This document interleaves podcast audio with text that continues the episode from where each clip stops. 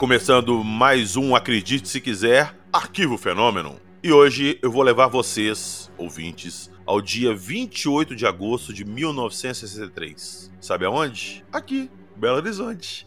Minha casa! E casa também do meu convidado, Senhor Morgan. Seja bem-vindo. Olá pessoal, bom dia, boa tarde, boa noite, tudo bom? Tudo tranquilo. E ô Morgan, hoje nós vamos falar do caso Sagrada Família, que é um caso clássico aqui de Belo Horizonte, né? É, aconteceu no nosso quintal, né? Pertinho ali, praticamente um quilômetro do centro de Belo Horizonte, né? Que é impressionante. E como o PH comentou, né? Esse caso aconteceu em 63. BH ainda tinha muita área rural, muita área erma nessa, nessa década dos anos 60. Ainda tem. e ainda, é, ainda tem.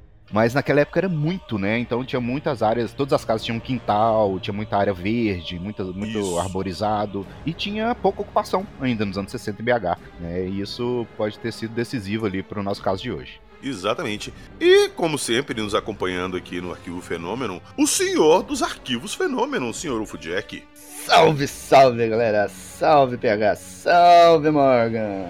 Bem-vindo aí. Vamos falar sobre esse caso, né?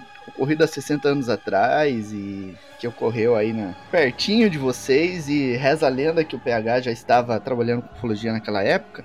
Então, a gente vai comentar a respeito. Aquela época o PH era, não era nem projeto de ser humano ainda. e aí vamos falar sobre esse caso, né? Há 60 anos atrás aí que, que aconteceu aí, que é um clássico da ufologia brasileira. É isso aí. Então, daqui a pouquinho, logo depois da vinheta, vocês vão dar um passeio com a gente por Belzonte,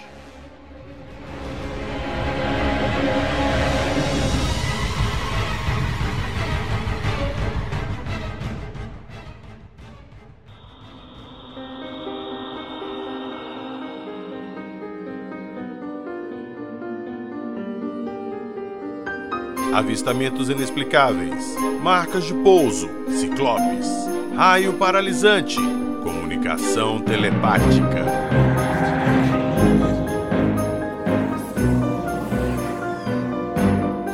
Acredite se quiser.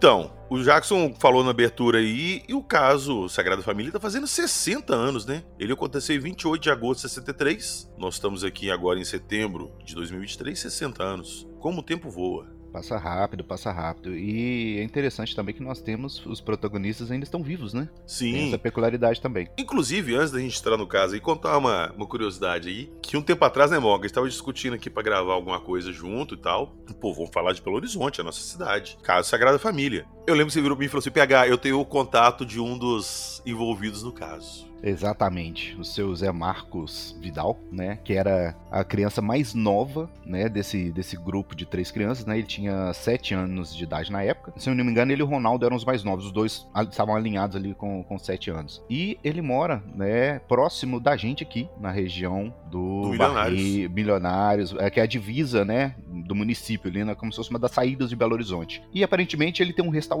lá, só que devido à pandemia eu não consegui ir lá, mas ainda tem expectativa de ter um momento com o, Marco, o Zé Marcos Viadal ainda pra gente esclarecer, né, ao ponto de vista dele, né, como foi essa repercussão dele na vida dele depois desse contato, né, que hoje ele já é um senhor, né, com uma idade mais avançada, mas ainda trabalha, ainda tá lúcido. Então, esse momento ainda tá na, meu, tá na minha lista, sabe, que não pode faltar. Pois é, o interessante é que quando a gente conversou sobre isso, você falou que você tinha o contato dele, você me passou, ó, oh, pega esse restaurante tal, lá no Milionários, é bairro vizinho meu aqui. Eu moro, sei lá, a 15 minutos do, do Milionários. Dá um pulinho lá, olha pra gente e tal. Eu antes eu fui pesquisar, porque, igual você falou, você tinha pegado esse contato antes da pandemia, eu não sabia se o restaurante estava ativo ainda. Então vou dar uma pesquisada. Eu achei o restaurante no, no, no Google, ali naquelas indicações e tal. Tinha o telefone do restaurante, eu liguei lá e tentei falar com ele. E uma mulher me atendeu, eu pedi para falar com ele. Ela falou assim: Ah, mas quem gostaria? Eu me identifiquei, não falei que era de podcast, de ufologia nem nada. E ela falou assim: Mas do que que se trata? Eu achei estranho isso. Ela perguntou assim: Mas do que Uhum. que se trata? Deu uma peneirada, né? É, muito pergunta. Assim, eu falei: Não, eu gostaria só de conversar com ele sobre umas coisas que aconteceram há, alguns há, há vários anos atrás. É, mas não entrei em detalhes, que era ufológico. Ela virou e falou assim: Mas aqui não tem essa pessoa aqui, não? então, É. peraí, filha, pra que que você tá perguntando quem que era, Exatamente. quem que eu sou? Saca? Se a pessoa não tá lá, pra que que você quer saber, né? Se não é de Pra lá. mim, na minha cabeça, eu não fui lá no restaurante, eu não tive como ir lá ainda. A gente tá marcando, né, Morgan, pra ir lá ver se Uhum. pega ele no pulo. Mas pra mim, quando eu liguei, ele, tipo, ele tava do lado do telefone fazendo aquele nãozinho com a mão, Uhum. falando assim, não, não, não, saca? Sim, sim, exatamente. Dá, dá, dá a entender isso mesmo. Então fica o recado aqui, ó. O José Marcos Vidal. Se você, por um acaso, estiver nos escutando, troca uma ideia com a gente. A gente só quer escutar a sua história lá e saber o que aconteceu.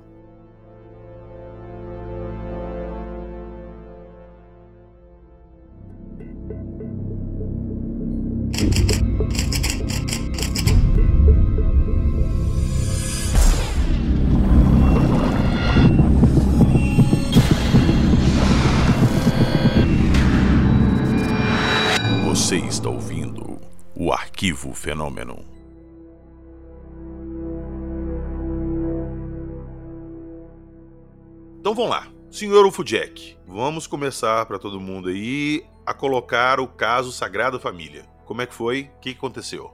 Muito bem. Então, a data, 28 de agosto de 1963, por volta das 19 horas, 19h30, estavam os três amigos na casa dos irmãos ali, né? E todos eles moravam ali na mesma região, naquela rua, a Conselheiro Olavo Fayette, na altura do número 1533, no bairro Sagrada Família. E aí eles eh, estavam brincando na casa do- dos irmãos ali e eles saíram de casa para lavar um coador num tanque que havia na, na parte externa e foi quando tudo aconteceu. Vale lembrar que ah, as duas famílias ali da- das crianças eram famílias humildes, que não tinham televisão na época, tudo, que também não tinham conhecimento sobre fatos ufológicos. Então tudo aconteceu nesse meio ali, né? Então os protagonistas do caso é o Fernando Eustáquio Gualberto, na época com 14 anos, o Ronaldo Eustáquio Gualberto, com 7 anos, e o José Marcos Gomes Vidal também com 7 anos. E aí, então, eles saíram lá para o quintal para lavar o coador de café e o Fernando notou que o quintal estava iluminado. O José Marcos foi direto para o tambor de água, se abaixou lá para pegar a água com uma vasilha e foi então que o Ronaldo observou um objeto luminoso, esférico, transparente, flutuando sobre o abacateiro que tinha no quintal da casa. E dentro deste objeto havia algumas pessoas. Esse objeto pairou ali a uns 5 metros acima do solo, a aproximadamente 8 metros do- dos meninos, né? Então, é uma distância muito curta para ter qualquer erro de interpretação, qualquer erro de, de análise ali, digamos assim. Eles viram re- realmente, puderam ver com detalhes e bastante próximo, né? Sim, ô Jackson, só te interromper rapidinho e lembrar que a gente tá falando de 63. Não me venham com ele viu um drone, viu isso, aquilo. Não tinha nada disso naquela época, nada, nada. Pois é, bem lembrado. Então, dentro do objeto havia cinco tripulantes. Quatro deles aparentando serem masculinos e um deles feminino. Porque os masculinos tinham- não tinham cabelo, eram carecas. E esse feminino tinha um cabelo meio aloirado, né? Puderam discernir essa diferença. E aí, então, repentinamente, dois raios de luz foram apontados para o solo e por entre eles desceu um dos tripulantes, veio descendo flutuando até tocar o solo. E aí, com base no conhecimento dos meninos e tal, e as análises depois que foram feitas no local, estimou-se que esse tripulante tinha em torno de 2,5 metros e meio de altura, uma pele avermelhada e, o- e apenas um único olho, um olho grande e arredondado no meio da testa Tipo um ciclope. tipo um ciclope. E aí o seu traje ele era de cor castanha na parte de cima, as calças dele né, eram calças brancas e do joelho para baixo havia algo que parecia ser uma bota preta, é, com aspecto de couro, algo assim. O capacete que ele usava era transparente, então eles puderam ver bem o rosto do tripulante e havia algumas áreas meio enrugadas, né, como se fossem marcas de expressão, alguma coisa assim. E o capacete dele era tipo aqueles aquário clássico, capacete marciano do pica-pau, né? Isso, esse mesmo, redondinho. E aí então, esse tripulante, ele se aproximou dos meninos. O Fernando e o Ronaldo, eles estavam juntos à casa, assim, bastante assustados. E o José Marcos, a princípio, ele não tinha visto isso, porque ele estava com a cabeça lá dentro do, do local lá onde ele tá pegando água, né? Do, do poço. Então ele não tava vendo o que tava acontecendo. E aí, os dois irmãos que estavam olhando ali perceberam que esse tripulante ele tinha um andar, digamos assim, pesado. Os braços estavam balançando um pouco afastados do corpo. E ele foi se aproximando da cisterna e, ap e apontou para o José Marcos, que estava lá mexendo na cisterna. Né? O Fernando achou que isso era uma ameaça para o amigo dele. Né? Achou, puxa, essa coisa tá indo pegar o José Marcos. Então ele se jogou em direção ao José Marcos e derrubou o José Marcos no chão. E aí o tripulante olhou pro, pro Fernando, depois olhou pro Ronaldo, que nesse momento havia se afastado em direção à porta da casa. E nesse movimento de se afastar do local em direção à porta da casa, ele acabou batendo o joelho na quina da casa, né? E aí, nesse momento em que o tripulante estava olhando para eles, esses as crianças se sentiram fracas, sem forças. E aí o tripulante fez alguns gestos horizontais e começou a falar numa linguagem que as crianças não entenderam, com uma voz bastante grossa, né? Então, esse ser, ele chegou a dois metros de distância das crianças e aí ele se sentou na borda da cisterna. E aí no momento em que aparentemente o ser se distraiu, o Fernando se colocou atrás dessa criatura pegou um tijolo e se preparou para tirar nesse estranho, né, no, no, tripulante. E aí, imediatamente, esse ser ele pulou e acionou um botão que disparou um raio de luz amarelada que atingiu a mão do Fernando. E a mão dele ficou paralisada naquele instante, né? Ele não conseguiu fazer o um movimento para jogar o tijolo no tripulante. E aí, um dos tripulantes no aparelho fez um gesto como se estivesse recomendando calma. É, sabe aquele gesto com a mão, tudo? Calma, calma. Ele fez um gesto assim. E aí então o ser se afastou, deu as costas para as crianças, se afastou em direção à parte de baixo do objeto, e nesse momento eles perceberam que havia uma caixa cor de cobre presa no traje. E aí o tripulante ainda falando em uma linguagem estranha, fez alguns gestos indicando que voaria em direção aos céus. E aí José Marcos,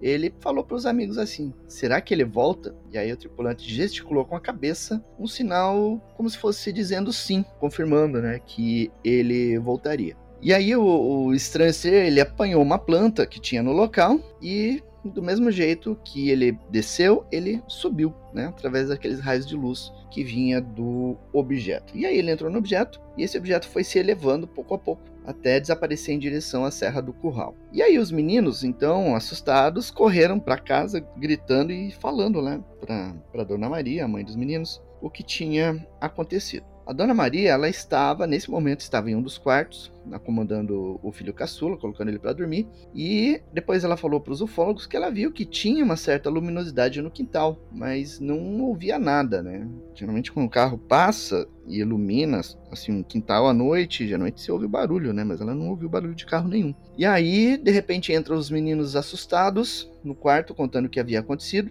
O José Marcos, ele correu direto para debaixo da cama, e ficou ali até que o pai dele viesse ali buscar ele, né? Cara, deve ser uma imagem assim foda que eles devem ter na cabeça.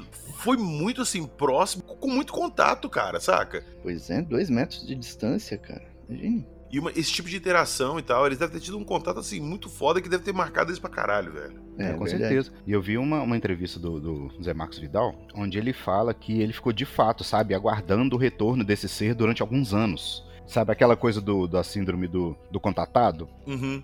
Ele vai tem voltar. Aquela característica, ele é, ele vai voltar, a gente vai, sabe, a gente vai passar por isso de novo, porque é uma, é uma experiência tão, tão marcante para quem passa por ela, principalmente nessa segunda infância, né, na, na, na, faixa ali dos 7 anos de idade. Ele, ele comenta em uma entrevista aí no, no YouTube, o link eu não, não sei se eu consigo com facilidade para passar pra gente agora. É, que ele ficou, sabe, nesse aguardo de, de ter esse contato novamente, sabe, que o ser falou que ia voltar, ele ficou de fato esperando o ser voltar durante um bom tempo na vida dele, sabe? Então deve ser uma coisa muito, muito assustadora, né, no mínimo.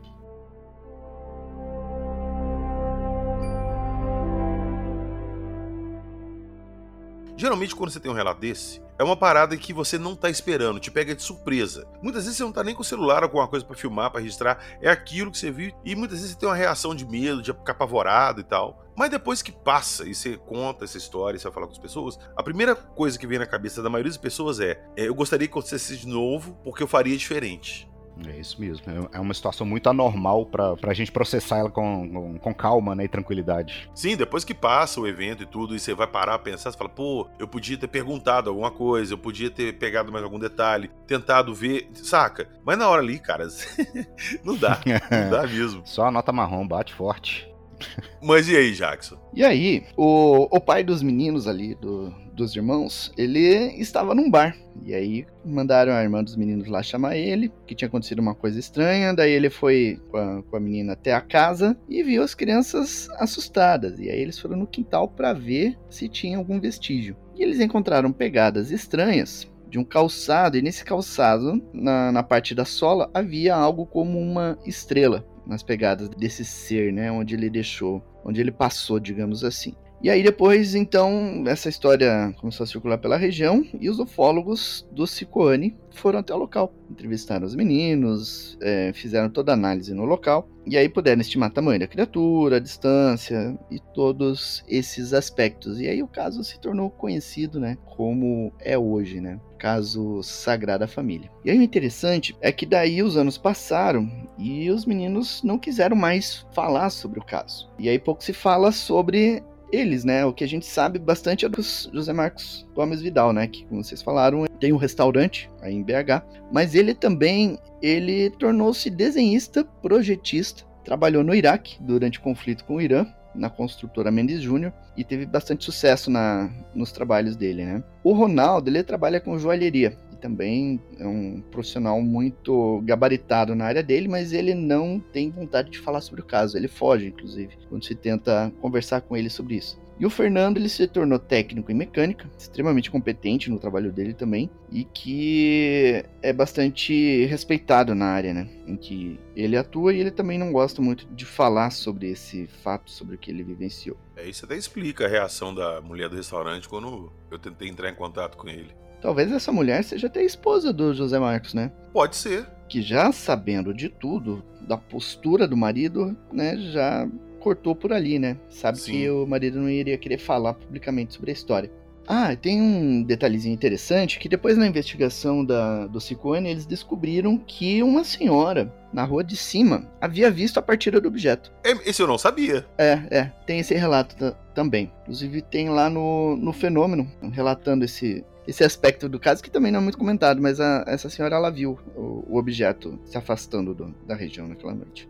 Eu adoro esse tipo de caso, assim, quando uma pessoa vê um negócio e tal, depois uma pessoa próxima ou de uma cidade próxima viu a mesma coisa. Porque isso faz o quê? Essa pessoa não tá mentindo. O que ela viu, outra pessoa viu também, entendeu? Então, eu adoro esse tipo de cruzamento, assim, de informação de avistamento, cara. Eu acho que isso é muito legal. É, dois, dois anos atrás eu fui lá nesse endereço, né? Na rua Conselheiro Lafayette. E hoje tem uma. Nesse local a casa parece que foi demolida, tava, parece que ela andou ficando cada vez pior, né? A condição estrutural da casa. Em algum momento ela foi demolida e o lote foi vendido. Hoje tem uma empresa que trabalha com estética automotiva, manutenção, martelinho de ouro, esse tipo de coisa que de estética voltada 100% para carro no, no local que era. E eu conversei com uma vizinha, a vizinha da, do, da casa de baixo que eu dei uma olhada na rua e procurei pela, pela arquitetura mais antiga que tinha, né, no caso. E tinham duas casas que tinham muito perfil das casas dos anos 70 aqui de Belo Horizonte, que são umas casas com umas varandinhas muito específicas, assim, o, o uhum. tipo de construção de mais antigo de BH.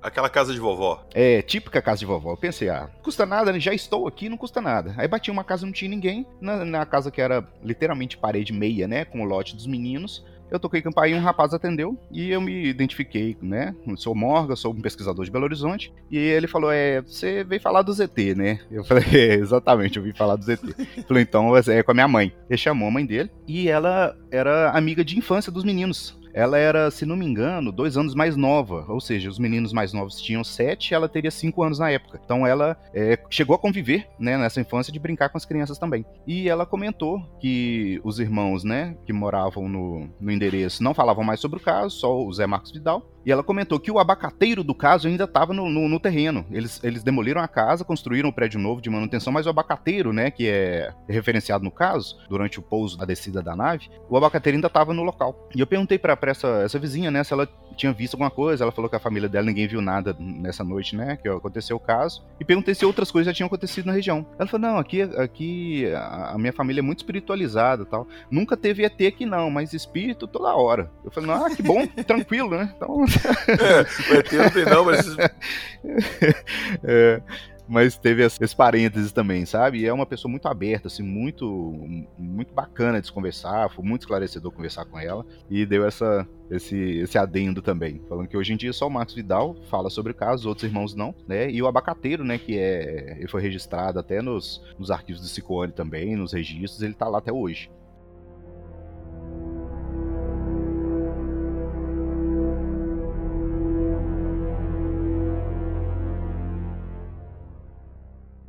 Uma coisa que me chama muita atenção nesses casos antigos é que quando há avistamento de seres ou de uma suposta nave, os seres e as naves acompanham a estética da ficção da época. Quando o Jacques estava contando o caso e descrevendo a criatura, a roupa, a bota, o capacete de novo, parece aquele aquário, aquele aquário redondinho lá do pica-pau dos marcianos. É muita estética daquela época. Aí eu venho naquele ponto. Em, em, primeiro que eu já quero colocar que em nenhum momento eu tô desacreditando a história, o relato deles. Não, não é isso. Mas o meu ponto é, será que os seres vendo essas imagens na cabeça deles, vendo mais ou menos o que eles esperariam ver de um alienígena, projetaram aquela imagem para eles serem vistos daquela forma? Ou eles seriam mesmo daquela forma? Porque eu não tenho uma explicação, porque, cara, os seres eles vão evoluindo com o passar dos anos as roupas, as naves. E, e, isso é uma coisa assim que eu sempre pensei. Por que, que os relatos ufológicos acompanham a tendência da época? Seguindo essa linha, pegar, eu penso o seguinte: primeiro que a descrição. A descrição dos, do, da roupa, né, dos seres, é, ele deixa claro que nenhuma parte fica exposta, né? Ele tá usando capacete, a roupa fechada, luva, calça, bota. Não tem nenhuma parte do corpo dele que fica exposta, né? Que aquela pele vermelha ficou é, em contato com a, com a, nossa atmosfera. Sim, tipo um astronauta humano. Exatamente, exatamente. Ele estava se protegendo do ambiente, né? Então, é, a roupa devia deixar eles é, protegidos nesse sentido de, de alguma forma. E outro, outro ponto importante também, que apesar da estética né, da roupa que foi descrita, é, as crianças não tinham televisão naquela época. O Zé Max Vidal ele dá uma entrevista também falando que nesse ano de 63 é, eles não tinham TV na casa deles. Parte, né, que a gente absorve influências, né, é do que a gente vê em filme, TV e série, e as crianças não tinham televisão naquela época. Então é uma coisa que corrobora bem o, o, o relato deles também. Porque é uma coisa muito estranha, Morgan, essa parada, igual eu falei, da tendência, da aparência deles acompanhar a tendência da época. É, esse, esse relato, nessa onda ufológica dos anos 60, ela trouxe muitos casos com essa característica do escafandro, né? Que eles usando, tinha algum ou um filtro purificador de ar, alguma coisa que mantinha né, eles respirando um ambiente isolado. E outra coisa que é muito, muito característica também desse caso, que tem pouquíssimos casos ufológicos que trazem essa característica, é o ser ser um cíclope, né? Então é normal ser uh, uma forma de réptil ali, um lagarto, um grey, um tal grey, alguma coisa assim, mas é, ser um cíclope é muito específico. É, eu já vou invocar a Wikipedia da ufologia brasileira e mundial, senhor Ufudjek. existem, existem outros relatos de criaturas cíclopes? Tem, tem alguns casos, casos mais raros. Tem um caso na Argentina, que é até bastante conhecido por lá e que em breve vai aparecer no fenômeno também. Mas são casos assim mais, mais raros, sabe? Na ufologia é interessante porque existem muitos padrões, né? Você tem, por exemplo, casos de abdução ela tem é, dezenas de características que você encontra em todos os casos de abdução. Um exemplo assim de, de padrão. E esse caso do Sagrada Família, ele foge um pouco dos padrões da época, né? Então você vê que não teria como ser uma uma influência da mídia, do cinema, da TV, etc., que poderia gerar esse caso, né? Então anula aquela hipótese psicossocial que os céticos adoram utilizar, né? As crianças viram alguma coisa, teve vestígios, teve marcas ali, teve um impacto psicológico nas crianças, e você vê que elas não quiseram promoção com isso, né? Elas mantiveram a história ao longo dos anos e não se aproveitaram em nada do que aconteceu. Então tudo isso conta a favor do caso, né? Outra coisa interessante também é que o que me faz crer que as criaturas já tinham algum tipo de contato ali, ou já sabiam mais ou menos sobre as crianças, ou sobre os moradores da região, alguma coisa assim, é porque eles se comunicaram com gestos, fazendo gestos tipo assim, calma, calma. Como que uma criatura vinda de um outro planeta, um outro sistema, uma outra cultura, vai saber que esse movimento com as mãos significa calma? Pois é, esse é um aspecto interessante. É um aspecto que demonstra, ou talvez um conhecimento da nossa sociedade, dos nossos hábitos e tudo, ou algum tipo de. É, não seria uma origem comum, seria alguma coisa que é natural para nós e para eles. Seria um tipo, meio que um gesto universal. É, talvez, mas eu não sei se seria, se entraria nisso, né? Porque essa questão de gestuais, assim, ela varia de cultura para cultura. Sim, porque eles se comunicaram numa língua que eles não entenderam. Se eles soubessem mesmo a fundo nossa cultura, eles teriam comunicado em português. E num bom mineirês ainda. É, ou mineirês. É que esse negócio de símbolo é, universal ele é um pouco complicado. Porque, veja, o nosso sinal de positivo aqui no Brasil, você faz um positivo para a pessoa, a pessoa responde e tá tudo bem, e, né? Somos amigos e tudo, opa, opa, né? Então, é, é, chega a ser um cumprimento. Agora vai fazer isso lá na Coreia.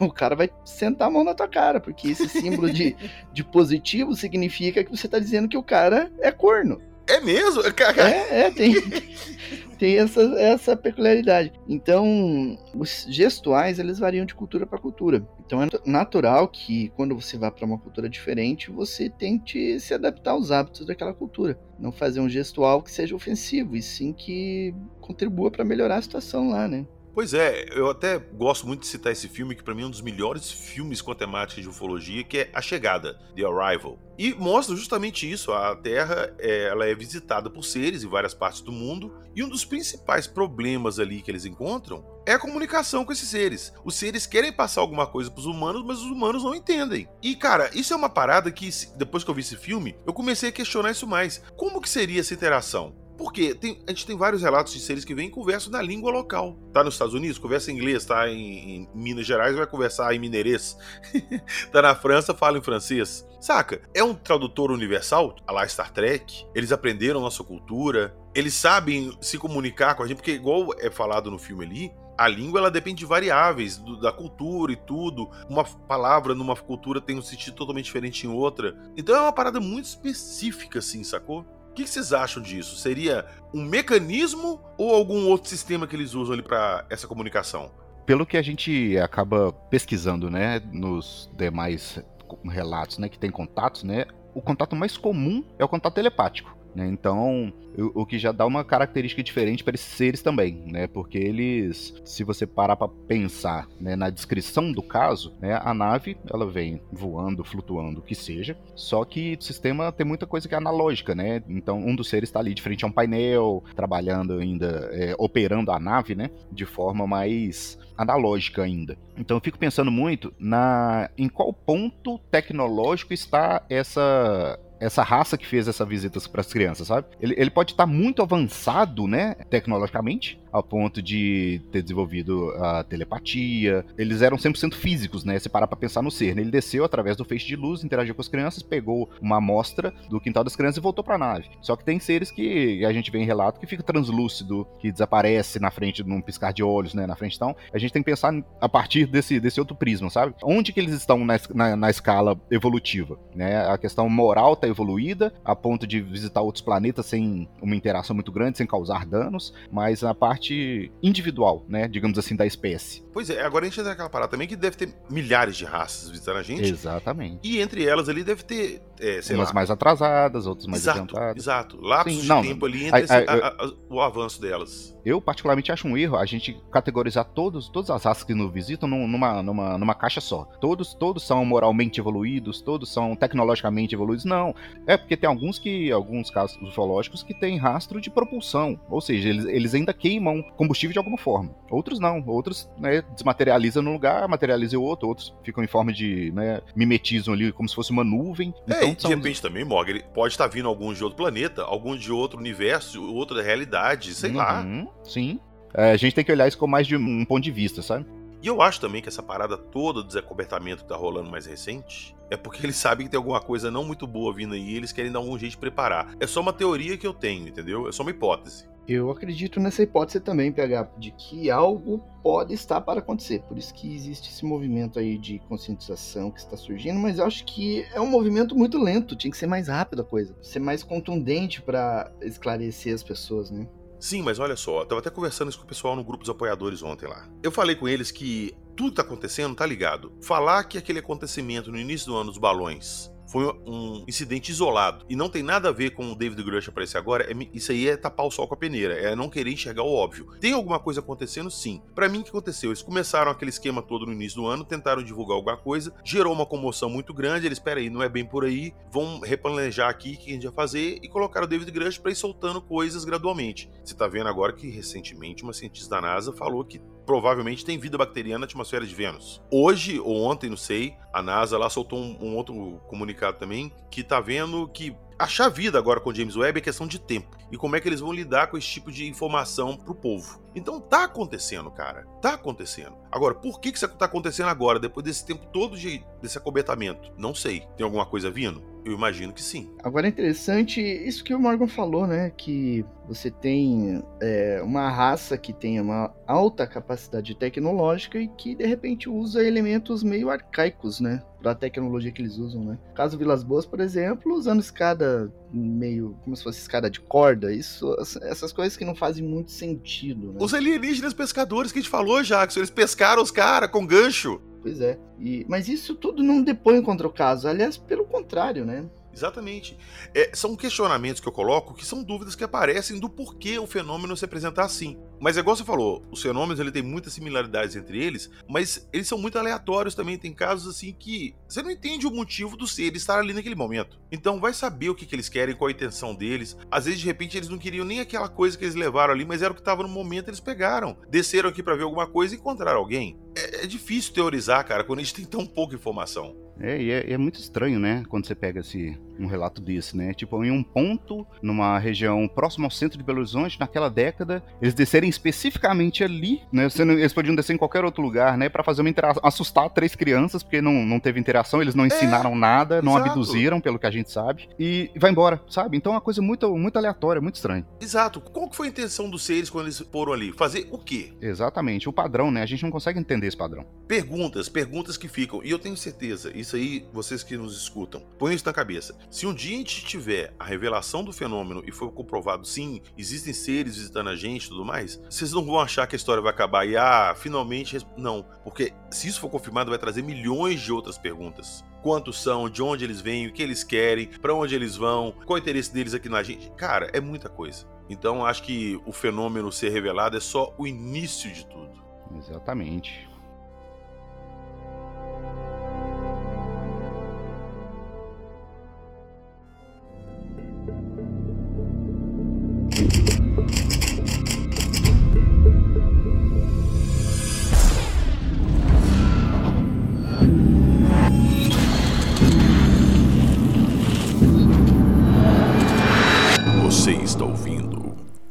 Arquivo Fenômeno.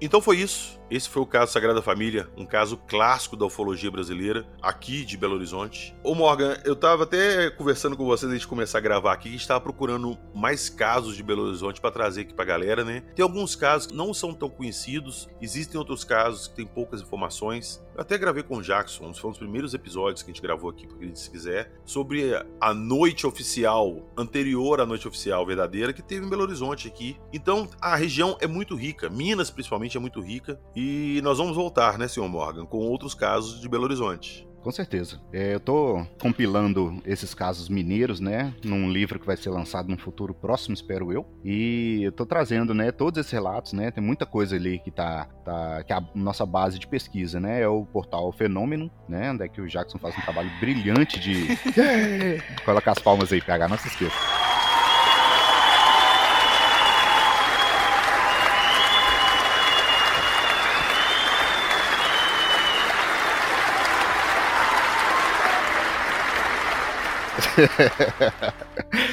o né, público o, delírio. É, não, o Portal Fenômeno é, é, é, o, é oráculo para todo mundo que gosta de ufologia, que quer pesquisar, que quer entender mais. É, é ali. A sua melhor escola é o Portal Fenômeno. Então não tem jeito. Eu trouxe muitos casos ali, algumas coisas mais recentes, né? Como o caso Cláudio, né? Temos o, na região metropolitana aqui de BH, a região de Baldim, tem muito caso acontecendo. Tem o caso Baleia. Caso Baleia, né? Que tem esse nome não porque teve uma baleia abduzida, tá, gente? É, nós Foi temos aqui em Belo Horizonte, é, nós temos o Hospital da Baleia, que fica no bairro da Baleia, que é aos pés da Serra do Curral. Então teve um caso bem interessante lá também, foi investigado pelo, pelo, pelos pesquisadores do Cicoane. E no entorno de BH também, Tabirito, né, nós temos o, o caso do do ser parecido com o Michelin, ele aconteceu do cigarro. em Tabirito. É, exatamente, que ele pe pegou um pito, né, do, isso. do protagonista. Então, nós temos muitos casos legais em Minas, e eu tô compilando isso e espero trazer mais alguns casos legais em breve para vocês. Enquanto o livro do Sr. Morgan não sai, vocês podem ouvir o Morgan no podcast dele, o Pesquisa OVNI, que eu recomendo enormemente. Tá sempre falando de várias coisas ali. E o que eu gosto, Morgan, lá no, no seu podcast, é que você não fala só especificamente de ufologia, você fala muito de civilizações antigas, teorias, projetos secretos. Então, galera, vale a pena dar uma escutada lá. Eu vou deixar o link direto do podcast dele na descrição do episódio, hein? Isso aí, valeu. E eu gostaria de aproveitar o momento aqui, mandar um grande abraço para todos os nossos apoiadores lá,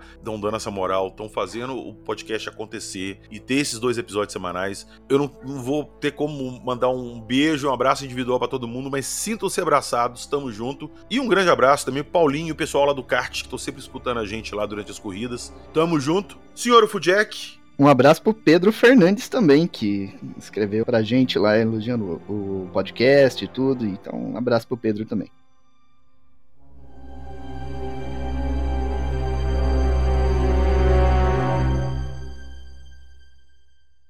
Então é isso aí. Abraços dados, recados dados, tamo junto e nunca é demais lembrar: tudo que nós falamos aqui hoje vai estar na descrição do episódio o link do podcast do Morgan, o link com a matéria do fenômeno do caso Sagrada Família, com a transcrição lá dos, do diálogo dos meninos todo, a entrevista que eles deram, vai estar tudo lá. Tem vídeo no canal também. Boa! Tem o um vídeo no canal Portal Fenômeno também, dá um pulinho lá, se inscrevam. E lembrando a todos que provavelmente o sorteio vai ser realizado na próxima semana, está dando mais um tempinho do pessoal entrar ali, tudo, sorteio do livro que a gente fez em alguns episódios atrás, beleza? E lá na descrição do episódio também tem o link do nosso apoia-se. Como foi dito aqui, quem puder entrar lá e dar uma força pra gente, vai ser super bem-vindo. E entra lá no nosso grupo do WhatsApp, tá todo mundo lá, vão trocar uma ideia e teorizar sobre esses assuntos.